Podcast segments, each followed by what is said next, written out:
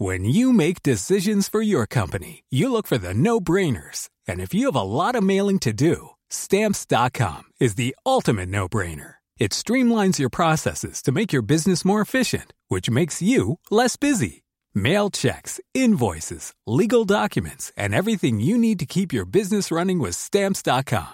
Seamlessly connect with every major marketplace and shopping cart. Schedule package pickups and see your cheapest and fastest shipping options from different carriers. With rates up to 89% off USPS and UPS rates. And with the Stamps.com mobile app, you can take care of mailing and shipping wherever you are. Make the same no-brainer decision as over 1 million other businesses with Stamps.com. Sign up with Code PROGRAM for a four-week trial, plus free postage and a free digital scale. No long-term commitments or contracts. That's Stamps.com. Code Program.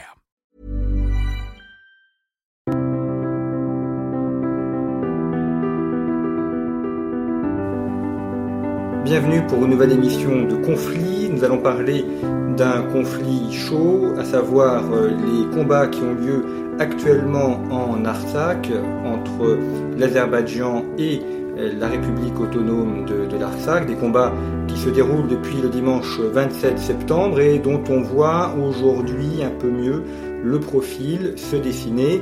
Cette émission est enregistrée le 1er octobre. C'est important parce que, évidemment, euh, selon le moment où vous l'écouterez, la situation euh, aura évolué et ce que nous présentons aujourd'hui, c'est l'état de ce conflit le 1er octobre 2020. Pour parler de ce conflit en, en Artsakh ou en Haut-Karabakh, comme on dit davantage en France, je reçois Ovanes Gavorkian. Bonjour. Bonjour. Euh, merci beaucoup d'avoir accepté l'invitation de, de, conflit. Vous êtes euh, le représentant euh, en France euh, du Haut-Karabakh. Nous vous avions déjà reçu à conflit pour une émission historique justement sur ce conflit euh, qui a été donc qui, qui, dure depuis au moins 1991 entre l'Arménie et l'Azerbaïdjan. Je renvoie donc nos auditeurs à cette émission qu'ils peuvent retrouver sur le site internet de conflit et ainsi euh, ils auront euh, la dimension historique du conflit. Nous allons nous intéresser euh, aujourd'hui à la situation telle qu'elle est en cette fin septembre, début octobre 2020. Donc des combats qui ont commencé le dimanche 27 septembre avec un bombardement de, lignes de front. alors il y avait déjà eu des, affrontements entre l'Arménie et l'Azerbaïdjan au mois de juillet. Mais là, c'est pas la même zone qui, qui est concernée. C'est davantage la, la, zone qui est entre le Haut-Karabakh et l'Azerbaïdjan. Exactement. Euh, euh, depuis le 27 septembre, donc nous sommes le cinquième jour euh, aujourd'hui. L'Azerbaïdjan a lancé une offensive, une vaste offensive contre le Haut-Karabakh ou l'Artsakh, comme vous l'avez rappelé, et cela dure depuis cinq jours. L'offensive est essentiellement aérienne avec euh, de l'artillerie, euh, des hélicoptères, des drones, de l'aviation qui sont utilisés à la fois contre les militaires qui défendent euh, la frontière, la ligne de front, mais aussi contre la population civile. Hélas, aujourd'hui même, je viens d'apprendre un bombardement d'une ville qui se trouve à 30 km de, euh, de la ligne de front et dont le nom est Martouni. Euh, L'Azerbaïdjan a bombardé il y a quelques heures cette ville. Nous avons 4 morts et 11 blessés. Parmi 11 blessés, il y a des journalistes et deux journalistes du journal Le Monde euh, qui se trouvent aujourd'hui dans un hôpital de Stepanakert. Euh, j'espère euh, de tout cœur qu'ils seront rétablis très rapidement. Quel est l'état de la ligne de front aujourd'hui? Est-ce que les troupes euh, azéries sont entrées dans l'Artsakh ou est-ce que pour l'instant c'est encore à la frontière? Essentiellement, c'est encore à la frontière. Naturellement, il y a des endroits où les Azerbaïdjanais ont avancé leurs euh, troupes vers euh, euh, le territoire du Haut-Karabakh. Mais c'est une situation qui évolue, qui évolue quasiment quotidiennement. Il y a des avancées. Euh, il y a aussi parfois les, les contre-avancées. En tout cas, les Azerbaïdjanais sont obligés de reculer. Une fois encore, c'est une situation de guerre où ces avancées et puis le, recul sont présents. une situation en permanence en évolution. Alors, vous avez mentionné l'usage dans ces combats d'avions et de drones. Euh, or, euh, ce que l'on constate, c'est qu'une partie de ce matériel militaire euh, n'est pas d'Azerbaïdjan, mais provient de la Turquie. Notamment, les, avions qui sont employés sont des avions dont l'armée de l'air d'Azerbaïdjan ne, possède aucun modèle. D'ailleurs, c'est une des grandes nouveautés de ce conflit, c'est que c'est pas une opposition euh, Arménie, Azerbaïdjan ou au Karabakh, Azerbaïdjan comme on l'avait depuis 1991. Euh, là, on a une, arrivée et une intervention de la Turquie de façon directe et, on a l'impression, on va y revenir, que c'est plus euh, que l'Azerbaïdjan est plus un prétexte pour la Turquie à ce conflit que euh, simplement une opposition comme on l'avait auparavant entre les deux pays frontaliers. Mais je reviens justement sur le matériel qui est, utilisé et euh, le fait que c'est du matériel qui est essentiellement d'origine turque. Oui, je vous le confirme. Vous le rappeliez tout à l'heure qu'au mois de juillet, il y a eu euh, un affrontement qui n'a pas duré longtemps, qui a duré deux jours, mais qui s'est déroulé entre la République d'Arménie et la République azerbaïdjanaise cette fois-ci. Euh, c'était au mois de juillet, au mois d'août, pour répondre à cet affrontement où l'Arménie a montré une certaine supériorité militaire euh, face à l'Azerbaïdjan.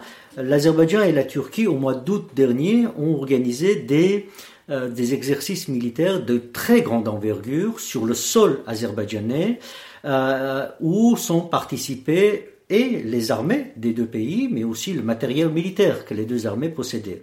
Euh, euh, donc les soldats, les militaires turcs sont rentrés depuis, depuis le mois d'août chez eux, en Turquie, mais une grande partie du matériel turc est resté sur le territoire azerbaïdjanais, et c'est aujourd'hui ce matériel turc qui est utilisé par l'armée azerbaïdjanaise. Alors, notamment les drones, euh, on sait que les, les, Turcs ont utilisé ce matériel, notamment en Libye, avec succès d'ailleurs, puisqu'ils ont ils ont repoussé les troupes du maréchal Haftar. Et donc c'est aujourd'hui ce type de drone qui est employé dans ce conflit. Exactement, de fabrication turque. Et d'ailleurs, euh, le fabricant lui-même euh, a posté sur des réseaux sociaux le fait que aujourd'hui l'armée azerbaïdjanaise utilisait ces, euh, ces drones de fabrication turque. Mais il n'y a pas seulement les drones, il y a aussi l'aviation, il y a des avions F-16 qui sont utilisés par l'armée azerbaïdjanaise, euh, d'une part pour, euh, il y a deux jours, abattre euh, un avion arménien, mais aussi bombarder d'une manière régulière les positions de la défense karabachiote. Quand on mm, étudie les sites internet qui nous montrent les lignes d'aviation et on peut suivre comme ça les avions à travers le monde, on voit qu'il y a plusieurs avions qui ont décollé de Libye et qui ont été directement euh, dans la zone de conflit qui sont, euh, comme le montrent les radars euh, d'aéronaval, qui sont des avions d'origine turque. Donc ça veut dire que les Turcs ont, replié une partie de leur armée qui était présente en Libye, ils l'ont replié sur ce nouveau front. Je vous le confirme, la Turquie, d'une manière non seulement verbale, c'était le cas jusqu'à maintenant. et la singularité, si on peut le dire, de cette offensive, euh, euh, et, dans le fait que la Turquie, euh, d'une manière très concrète et très directe, est entrée dans la guerre, dans la guerre à la fois contre l'Arménie et contre le Haut-Karabakh, et qui soutient d'une manière très très théâtrale, comme d'habitude, et qui est très propre à, à M. Erdogan, euh, les frères azerbaïdjanais, comme ils le disent, et contrairement à l'ensemble de la communauté internationale, euh, la Turquie est le seul pays aujourd'hui qui encourage la guerre sur le terrain. Il y a également l'emploi de, mercenaires. On a là aussi des, informations euh, très claires sur le fait que des, mercenaires qui ont euh, servi dans les rangs de l'État islamique ont été rapatriés sur les zones de ce conflit pour servir contre le Haut-Karabakh.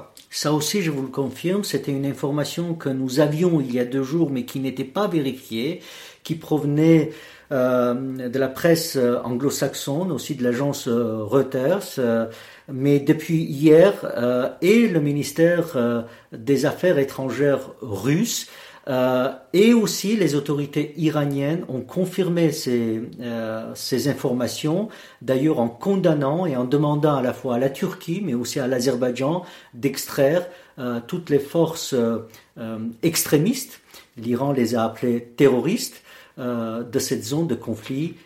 et naturellement, ils étaient là pour combattre côté azerbaïdjanais contre les forces militaires artsakhiot ou karabakhiot et arménienne à la fois. Et, que recherche la, Turquie alors dans ce conflit? Quels sont, d'après vous, ses objectifs? Pour moi, j'ai une lecture plutôt simple. Vous savez, euh, la Turquie, aujourd'hui, d'une manière assez euh, euh, audacieuse, mais aussi assez explicite, à une politique expansionniste qui n'est pas du tout cachée. Cette politique expansionniste, nous voyons pas seulement au Caucase du Sud, mais on voit depuis quelques jours aussi au Caucase du Sud. Et le monsieur Erdogan, qui aime beaucoup se poser ou se présenter comme le leader du monde musulman, mais aussi le leader du monde turcophone, euh, donc a cette ambition euh, avec l'Azerbaïdjan, parce que euh, l'Azerbaïdjan, c'est un pays à la fois musulman et turcophone, d'étendre ou de renforcer sa présence et son influence dans ce pays.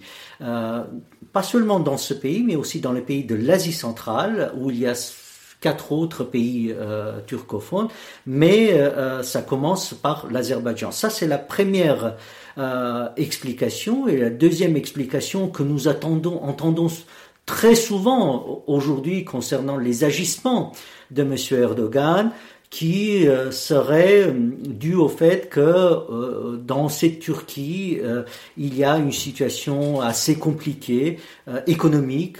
La monnaie turque est dévaluée, la situation économique est très difficile et pour pouvoir mobiliser ou en tout cas renforcer son propre pouvoir dans la Turquie, M. Erdogan trouve ses astuces, on va dire, astuces politiques pour euh, euh, mobiliser autour de lui euh, le, fibre nationaliste turc qui est assez présent en Turquie. Si c'est vrai, pour garder donc le pouvoir en Turquie, cette personne n'hésite pas à sacrifier des milliers, voire des dizaines de milliers de vies dans notre région. Et, finalement, on a l'impression que l'Azerbaïdjan n'est pas l'acteur principal, euh, c'est un petit peu le, paravent, mais que euh, l'acteur principal c'est la Turquie, que l'Azerbaïdjan est une sorte de, de faire-valoir dans ce rapport de force. Même si je suis d'accord avec vous, l'Azerbaïdjan n'étant pas l'acteur principal, l'Azerbaïdjan reste un acteur. L'Azerbaïdjan n'est pas juste une marionnette qui est manipulée tout simplement. L'Azerbaïdjan reste un acteur, même si ce n'est pas le principal. Euh, en tout cas, son président Ilham Aliyev est conscient de ce qu'il fait et, il peut ne pas le faire. Il a le choix de faire ou ne pas le faire. Il n'est pas juste manipulé, il est euh, dans cette entreprise sanguinaire un des acteurs. Alors, comment, d'après vous, pourrait évoluer la situation dans les jours qui viennent? On pense évidemment à l'Iran et à la Russie, qui sont des acteurs importants dans la région et, qui peuvent intervenir pour euh, permettre euh, la résolution de ce conflit. Il y a également le groupe de Minsk, dont la France est une vice-présidente avec la Russie et les États-Unis. Euh, là aussi, pour l'instant, ça se fait un peu attendre, puis ça fait déjà cinq jours de conflit. Mais on peut penser que ces pays vont intervenir pour essayer de mettre un terme à l'attaque et rétablir le statu quo. Euh, c'est l'espoir que nous avons parce que les intérêt de toutes les puissances régionales, à part la Turquie naturellement, mais au-delà des puissances régionales, fait que euh, euh nous, j'imagine difficilement euh, une pérennisation du conflit sur place, au vu des intérêts des grandes puissances que vous venez de rappeler. Mais l'intervention de ces grandes puissances sera aura pour effet, si cela s'avère euh, vrai dans les jours qui viennent, euh, de arrêter les combats, comme vous avez dit, en tout cas les, actions militaires. cela ne voudra absolument pas dire que la solution sera trouvée à, la question du Karabakh. Et si vous me permettez, la question du Karabakh est simplement est la question des Arméniens du Karabakh. Il y a une question du Karabakh parce qu'il y a une population arménienne au Karabakh. De point de vue euh, du président Aliyev, à partir du moment où il nettoiera, comme il le dit depuis ce matin, les Arméniens du Karabakh, et les Arméniens du Karabakh, c'est 97% de la population euh, du Karabakh. Donc s'il nettoie 97% de la population du Karabakh, il n'aura plus de questions euh, du Karabakh. Euh, je crois que la solution du Karabakh, de la question du Karabakh viendra si enfin on se penche sur les droits de ces 150 000 personnes, 150 000 Arméniens qui vivent au Karabakh, au-delà même des intérêts euh, de telle ou telle puissance euh, régionale. Ces 150 000 personnes arméniennes qui vivent aujourd'hui au Karabakh sont devenues un facteur. Deux solutions. On prend en considération leurs droits, et notamment leur droit à l'existence, ou alors ces 150 000 personnes sont massacrées, et donc la question euh, du Karabakh disparaît. En tout cas, on voit pour l'instant que le, Haut-Karabakh arrive à résister à, cette attaque, euh, ce qui montre aussi un attachement de la population à défendre son territoire et, être prêt à se sacrifier, puisque depuis cinq jours, euh, la ligne de front tient et, n'a pas rompu. Un attachement et c'est malheureux de dire, mais une absence de choix, si vous voulez. Parce que quand il y a un combat pour l'existence, il n'y a pas de, euh, de marge de manœuvre, de négociation avec l'existence. Et on existe ou on n'existe pas. On vit physiquement, on ne vit pas physiquement.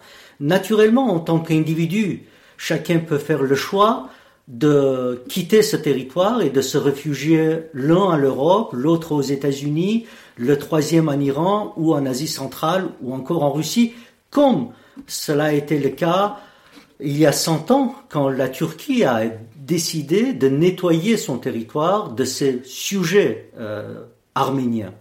Euh, le tort, probablement, que l'Azerbaïdjan ne pardonne pas aux Arméniens euh, du Karabakh, c'est qu'ils ils ont décidé de, résister.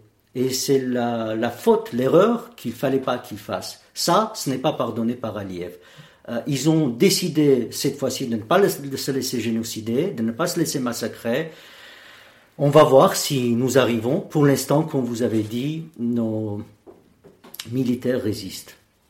Merci beaucoup, Vanessa Gavorkian, d'avoir évoqué comme ça la, situation euh, de ce conflit qui est en cours. Je rappelle que l'émission est enregistrée le 1er octobre et nous espérons évidemment que les combats euh, prennent fin le plus tôt possible. Nous allons continuer à suivre la situation à, conflit et puis à, vous tenir informé de cette situation.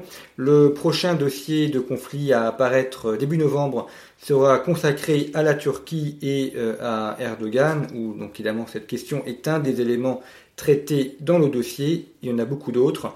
Et puis, je renvoie nos auditeurs à une autre émission donc, où nous avons consacré sur l'histoire du Haut-Karabakh pour avoir euh, toute la dimension historique, toutes les références étant sur le site internet de Conflit. Merci pour votre fidélité. À bientôt.